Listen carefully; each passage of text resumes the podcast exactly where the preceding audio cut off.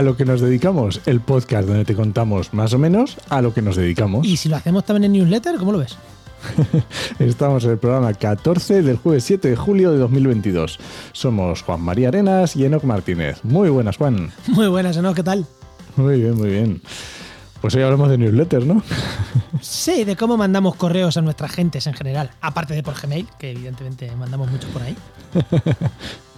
Eso no lo hemos puesto, ¿no? ha, sido fallo técnico. Bueno, ahora lo ponemos y nadie sabe lo que tenemos puesto en la escaleta, ¿no? Lo podemos añadir, no pasa nada.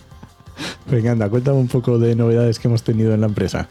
Pues, joder, la primera que se nos ha ido Paula, una de nuestras trabajadoras, la que empezó con nosotros antes de ser empresa, empezó de práctica y se nos ha ido a buscar nuevos trabajos. Nuevas experiencias, efectivamente. Nuevas experiencias laborales, porque la chica mm, hizo con nosotros las prácticas de la carrera y aquí estaba desde hace dos años que acabó la carrera.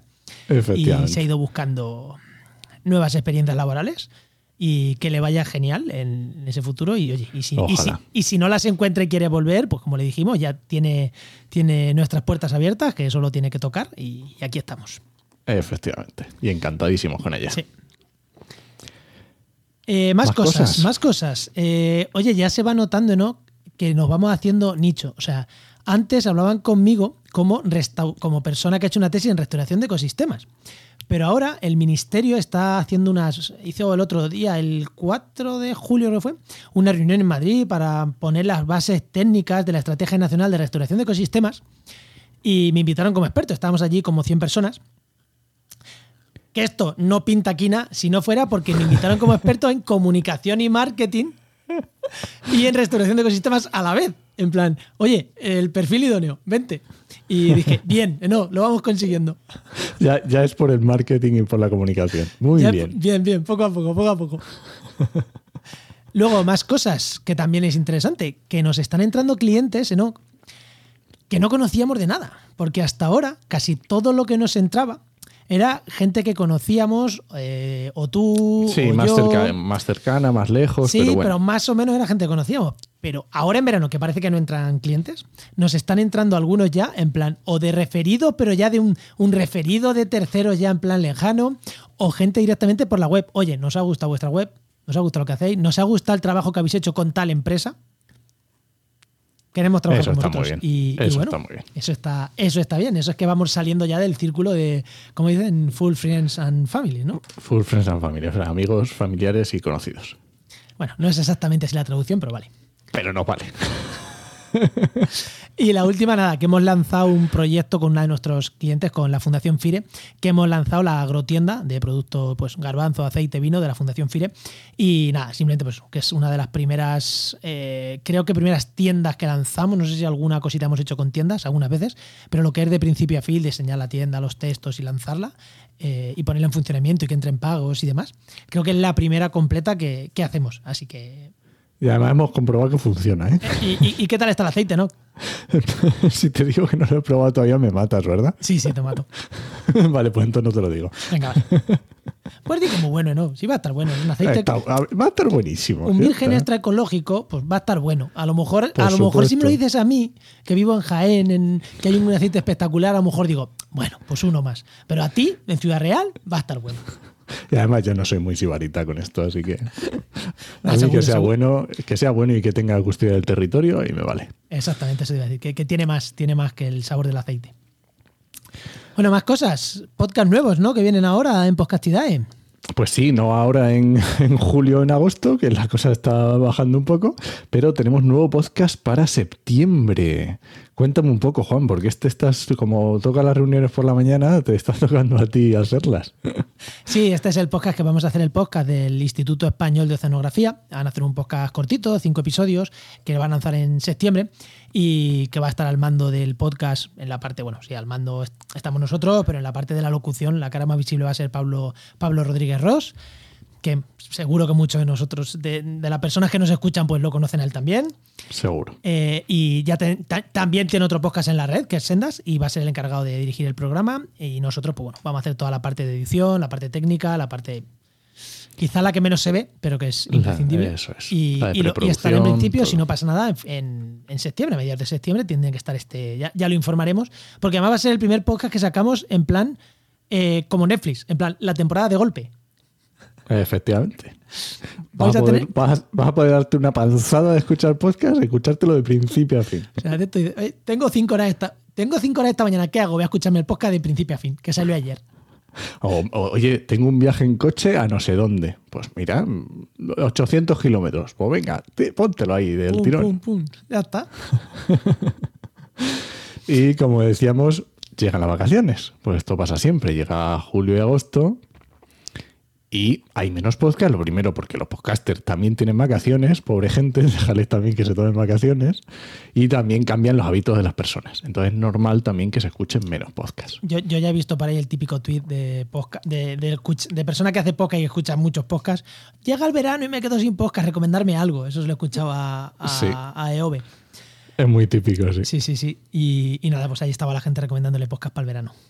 Claro, porque los que escuchamos muchísimo podcast, claro, empiezan a caer los, los, típicos y o empiezas a tirar de antiguos o tienes que buscar nuevos, porque si no te quedas ahí que no sabes qué escuchar. Y cuando son de actualidad, por ejemplo, escucharte un podcast de octubre, bueno, ya... Sí, o pseudo actualidad, porque claro, en el mundo del marketing no es actualidad, pero una tendencia en octubre, a lo mejor ahora mm, le han dado siete vueltas ya a esa tendencia. Entonces, no es bueno acumular para el verano tampoco. Pero igualmente, bueno, pues ya está, no pasa nada. Es lo típico del verano y llegará en septiembre y volverá otra vez a un montón de, escuchas y vendrán todos de golpe y mm, genial. Sí, nosotros en la red para prácticamente todo, ¿no? Eh, sí, em, eh, que yo sepa, el único que no va a parar, porque ¿Este? no lo ha decidido todavía, soy yo. El charco, ¿no? no sé qué voy a hacer este verano. Y este que no, para, porque ya lo hemos dicho muchas veces, si paramos haciendo uno al mes. Sí, tiene narices. Sí. ya hacemos en 12 en todo el año, pues imagínate si eso lo hiciéramos. Si paramos en agosto y en, Navidad. Eso pues te iba a decir, paramos en verano, en Navidad y en Semana Santa, con lo cual hacemos cuatro. sí, este no va a parar y veremos a ver si el charco, a ver si para. Mm, más cositas. Trabaja en medioambiente.com, que hay novedades. Aparte de que ya dijimos la semana pasada que estamos en redes, en Instagram, en LinkedIn metiéndole más caña. Eh, otra de las estrategias que estamos siguiendo es en LinkedIn, que estamos apostando ahí bien fuerte, por las newsletters de LinkedIn, que yo no sé si lo sabías, tú que no se escuchas, pero en LinkedIn hay newsletters y te puedes suscribir. Te avisa en LinkedIn, te sale como una publicación y además te llega un email a tu, vamos, un email a tu email diciéndote, oye, tienes esta publicación nueva. Y se llama, el nombre está muy chulo, que se llama los, empleadores verdes, ¿vale? Porque en Trabaja Medio Ambiente ya tenemos una newsletter que te puedes eh, suscribir en la página web, que es más dirigida a las personas que están buscando empleo. Y esta es cada dos semanas. Y además tiene podcast, o sea, todo lo que quieras. ¿Que se llama la newsletter de TMA? Efectivamente, la newsletter de Trabaja en Medio Ambiente.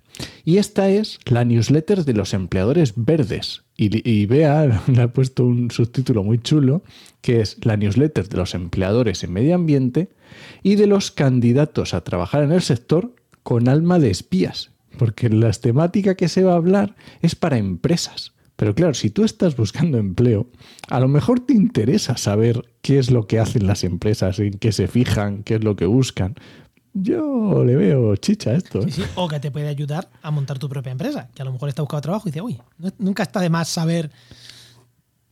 Efectivamente. Porque no, va orientada tampoco a empresas de mil empleados, va orientada sobre todo a, pymes, incluso micro pymes. Es un poco orientado ahí, personas autónomas, con un trabajador, con tres va un poco orientado más, más ahí que a mega empresas, porque es al final donde tenemos experiencia en la gestión de pequeños equipos. No tenemos empresa como lo hacen las megas empresas de 3.000, 5.000, 10.000 personas. Estaría bien, ¿eh? solo por probarlo. Sí, bueno, cuando tengamos una empresa de esas.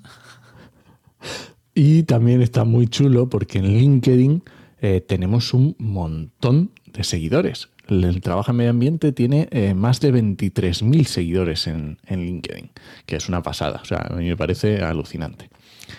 Y se han suscrito a la newsletter más de 7, bueno, eso cuando estamos grabando, que yo no sé si sigue subiendo la cifra, yo ya me he perdido, 7.400 suscriptores. Y a la primera, el primer día que la lanzamos. Solo hemos, solo, habido, solo hemos lanzado una.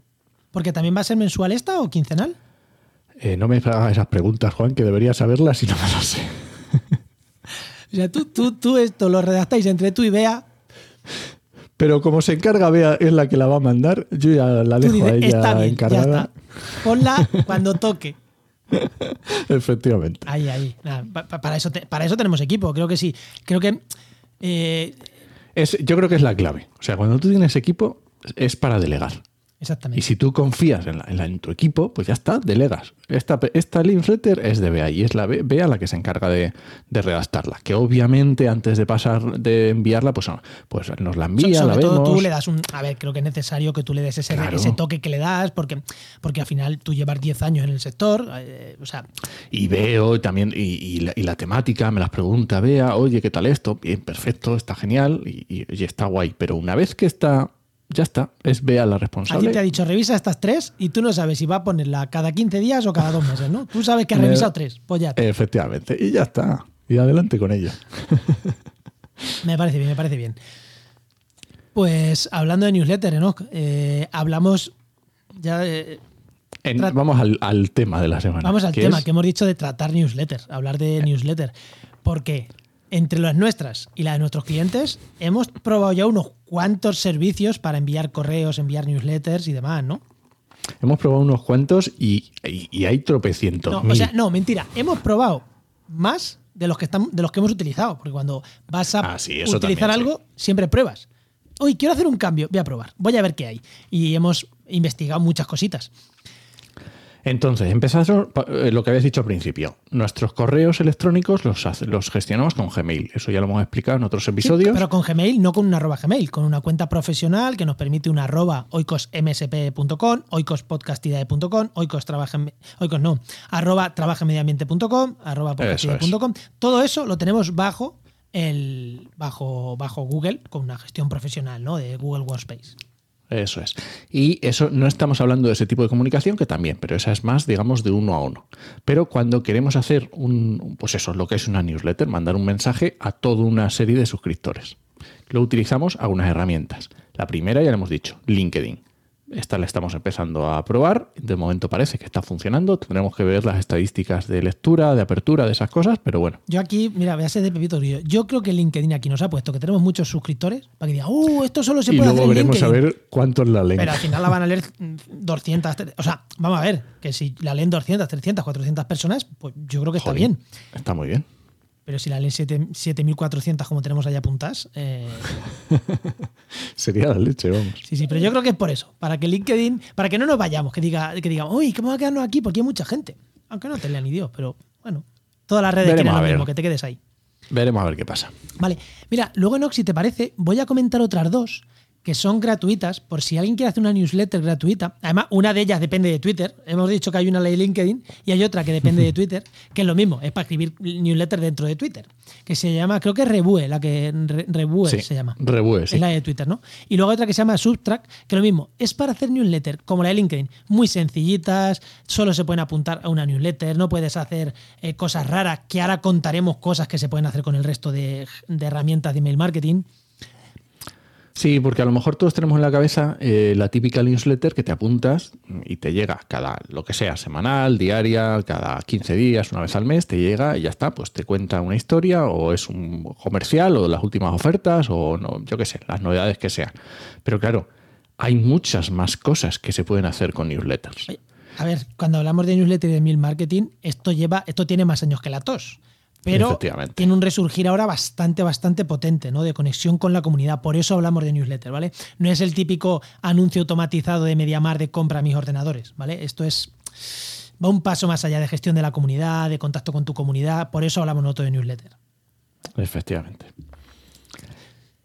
Más, Más, empezamos. eh, pues una que ya no la utilizamos, no, que la utilizabas tú. La utilizabas tú. Al principio, hace, hace tiempo ya, ¿no? Sí, en WordPress hay una. Se puede directamente desde WordPress, desde la web, puedes tener ahí a tu gente apuntada como suscriptores en WordPress. O sea, bueno, dar de alta. En, tú en WordPress puedes tener muchísimos usuarios apuntados que te han dejado comentarios, lo que sea. Y le puedes enviar un correo. Le puedes enviar un correo a todos los que tienes ahí apuntados. Y eso es una herramienta que yo te instalé, que se llama MailPoet. Que yo la instalé, yo te ayudé a configurarla, pero yo no sé ni cómo funcionaba, ¿eh? Eso eras tú el que la gestionabas. Yo tengo memoria de grillo, así que digo yo que, la que iría bien, pero no Sí, lo es- recuerdo muy bien. Pero esto tiene un problema, que tienes que meter a la gente en. WordPress. Y a nosotros en WordPress de Trabajo en Medio Ambiente no nos interesaba tener buscadores de empleo. Nos interesaba tener empresas que ponen ofertas, porque al final son las que pagan. ¿vale? Y además es que tenías que, digamos, tenías que darte de alta en la, en la página web y es que es un poco rollo, quiero decir, si para darte de alta en una newsletter tienes que darte de alta en una web, usuario, contraseña, todo esto es un poco rollo. Una newsletter es algo más sencillo, das tu correo y ya está. Sí, pero bueno, que es una herramienta que utilizamos. MailPoet para, oye, tú tienes, a ver, esto al revés, si tienes mucha gente suscrita, pues en tu WordPress porque la necesitas para otra cosa, pues una buena herramienta. Pero en nuestro caso, no era. Entonces salimos de ahí y nos fuimos a otra Enoch, que lo mismo. Yo te ayudé a configurarla al principio, integraciones, pero cosa tuya. Senfox. Ah, bueno, por cierto, MailPoet. Vamos a decir un poquito, es gratuita hasta mil suscriptores o 5.000 envíos mensuales. Senfox. Siguiente que utilizamos, que lo utilizaste tú y ya has dejado de utilizarla. Cuéntame. Ese fue el paso. Pues de MailPoet pasamos a Senfox. Es, como escalones. Es un poquito más profesional, digamos que tienes una gestión, eh, bueno, normalmente todas estas, eh, todas estas herramientas tienen pues para escribir un correo y tienes más o menos eh, posibilidades o florituras que poner, ¿vale? Todas te dejan poner botones, imágenes, no sé, tienen, todas tienen más o menos unas cosillas sencillas con lo, lo típico, pues eso, poner negrita, bueno, lo típico de redactar, ¿no? Y luego tiene, en Senfox ya puedes empezar a ver estadísticas más detalladas de cuántas se abren, de quién te lo abre, de si pones un enlace, si hay clics en el enlace, si dependiendo, claro, porque si tú pones las newsletters depende mucho del, texto que pongas cuando te llega, del subject, ¿cómo se llama? Sí, el título el título, ¿vale? Cuando tú lo ves en el correo, pues depende mucho la tasa de apertura muchas veces en el título. Pues estas cosas te puedes ir fijando ya y te puedes hacer ir haciendo una idea, pues esto ayuda, está bastante bien. Vale. Lo bueno de aquí frente a MailPoet es que ya no tienen que registrarse en tu web, ya simplemente es el típico formulario de apúntate, usuario, eh, correo, nombre, ya correr. Y luego, bueno, el doble opt-in, que eso hay que hacerlo siempre, un correo de realmente te quieres apuntar. Y esta también era muy barata, porque hasta mil suscriptores es gratis y a partir de mil, si no ha cambiado, costaba 50 euros, hasta 5.000. Pero 50 euros, quiero decir, que pagabas una vez hasta que tenías 5.000. Cuando ya tenías 5.001, pues ya pagaba otros 50 por otros 5.000.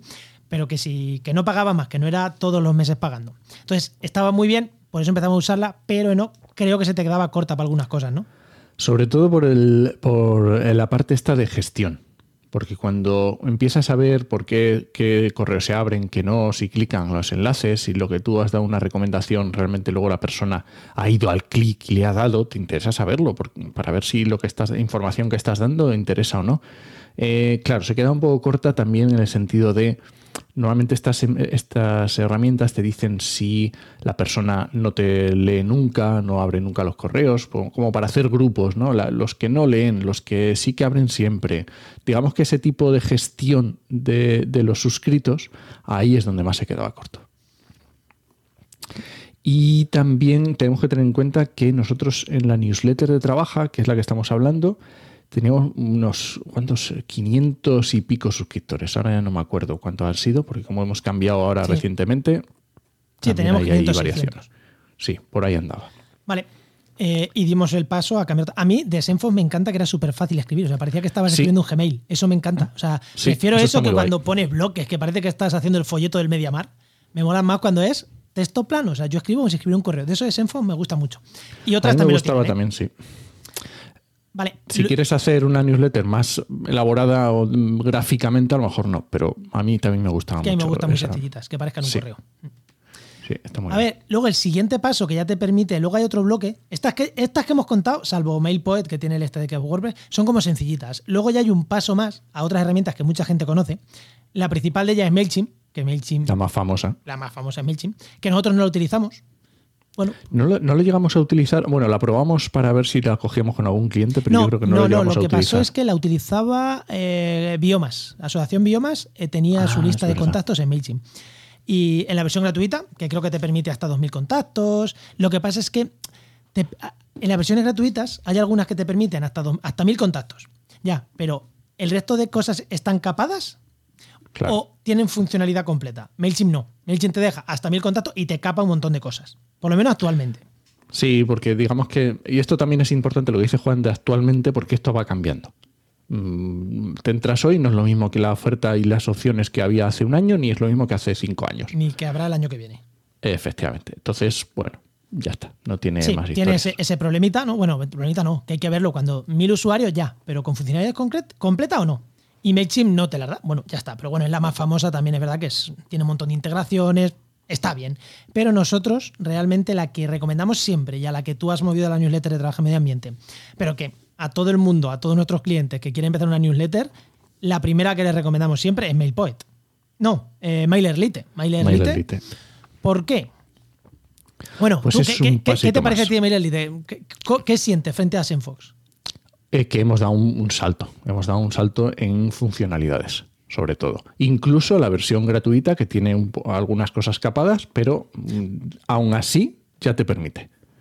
Es que creo que no tiene nada capado la gratuita. Bueno, sí, tiene capado el número de envíos. Solo puedes enviar mil personas o 12.000 envíos mes. Pero si no ha cambiado en la última actualización de precios que hicieron, creo que no. No me dice que sí. Mm, Hasta hace dos meses no te capaba absolutamente nada.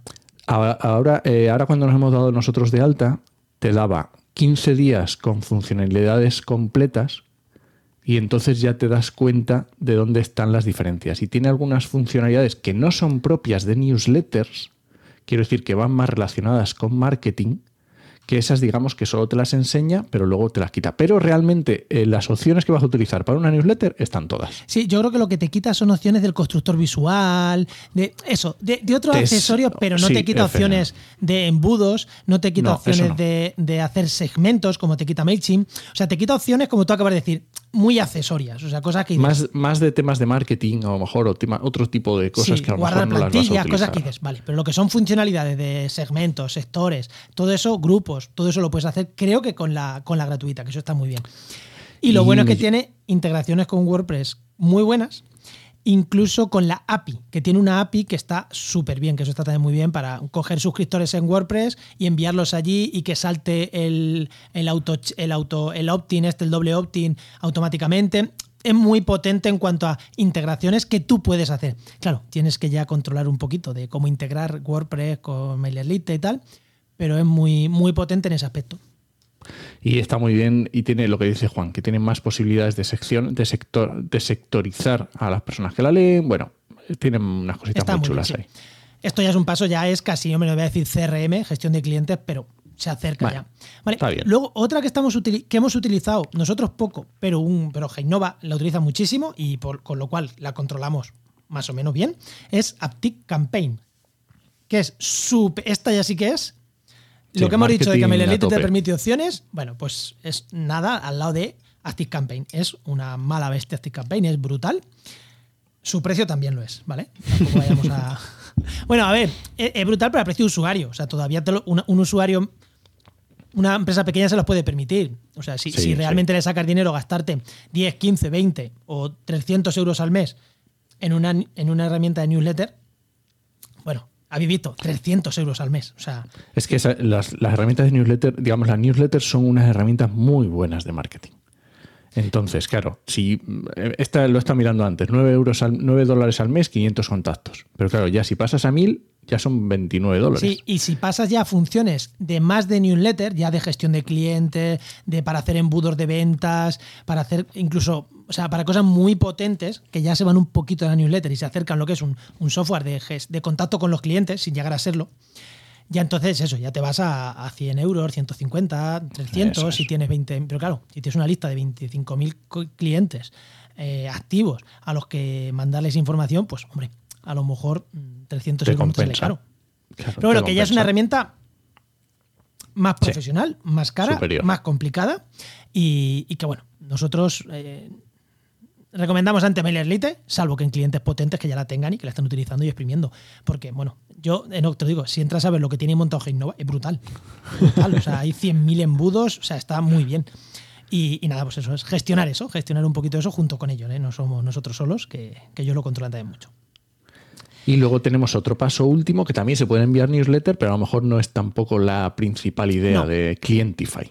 Clientify, ya lo hemos hablado en otros programas, creo que en el 9, es nuestro En el 9, sí. gestor de, de clientes, nuestro CRM que se llama, ¿vale? Pero ¿por qué lo metemos aquí en la newsletter?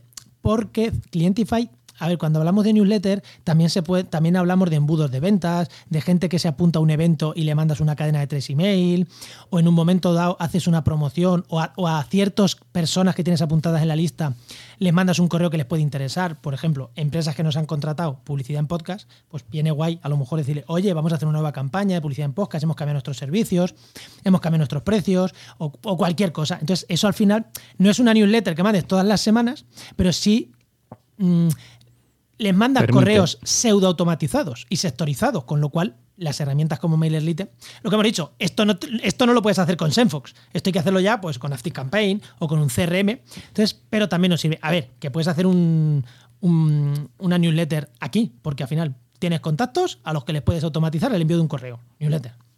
Claro, Sí. el problema aquí es que el precio te vas entre los 400 y los 1000 euros al año. ¿Vale? O sea, claro. Que, hombre, entre MailerLite. Solo, utilizarlo solo para newsletters a lo mejor no es la mejor idea. Claro, es que dices MailerLite, aunque tuvieras que pagar, pagas 20 10 euros al mes, 20 euros al mes, 30 euros al mes, claro. Mm, estamos hablando de que aquí te vas a, para utilizar todas las funciones de email marketing, te vas a casi 1000 euros al año. 10.000 contactos. O sea, si tienes más, más dinero, ¿eh? Efectivamente. Y, Y- bueno, pues ya está un poco repaso. Oye, si alguien quiere que le recomendemos sobre newsletter o cualquier cosa, que nos escriba al correo, ¿eh? Y a ti o a mí, y, Y- les recomendaremos. Y también hay que tener en cuenta que hay mil herramientas de newsletter. Cada vez salen más, entonces depende de lo que quieras, de los contactos que tengas, de la periodicidad, del tipo de newsletter que quieras hacer, pues oye, a lo mejor te interesa hacer un poco de informarte un poco de por dónde van los tiros y a lo mejor encuentras una herramienta que te viene a ti como anillo al dedo. Sí, sí, que nosotros ahí asesoramos, ¿no? Muchas veces nos preguntan y, oye, ¿qué requerimientos tienes? Este, este, este, este. Pues aparte de las que nosotros usamos, conocemos otras, pues a lo mejor si digo otras 20 nos quedamos cortos, ¿eh? ¿no? ¿Qué? Es que hay un montonazo. ¿eh? Es que hay un montón. Y no se nos olvide, eh, hablando de newsletters, o sea, la crack de la newsletter es Chusnar, que tiene un- una newsletter que es la Chusletter y un podcast que se llama Escuchando Newsletters, que es muy recomendable si, si te interesan estos temas. mm, Que, que de hecho la tuvimos en un programa de No Cuentes Esto, a Chus Narro sí, hablando. Efectivamente. Eh, Oscar y yo la tuvimos ahí en No Cuentes Esto hablando de newsletter. Y para que veáis que, que esto no está muerto al revés, las newsletters y los emails cada vez tienen más tirón, ¿eh? Sí, sí, sí, totalmente. Bueno, dejamos a notas del programa también el enlace ¿no? de la Chusletter. Es... Oye, si os apuntáis, decirle que vais de nuestra parte, hombre, que Juan y Enoch Sí. te han recomendado. La ilusión. Que no sé, bueno, sí que nos conoce, claro, sí, la hemos entrevistado. Sí, yo la he entrevistado, o sea, me- por lo menos. bueno, nos vamos, ¿no? Que esto iba a durar 27 minutos y hoy nos hemos pasado. Venga, anda. Recuerda que este podcast pertenece a la red Podcastidae, ¿cómo no? Esperamos vuestros comentarios en redes sociales y os esperamos en el siguiente programa de A lo que nos dedicamos.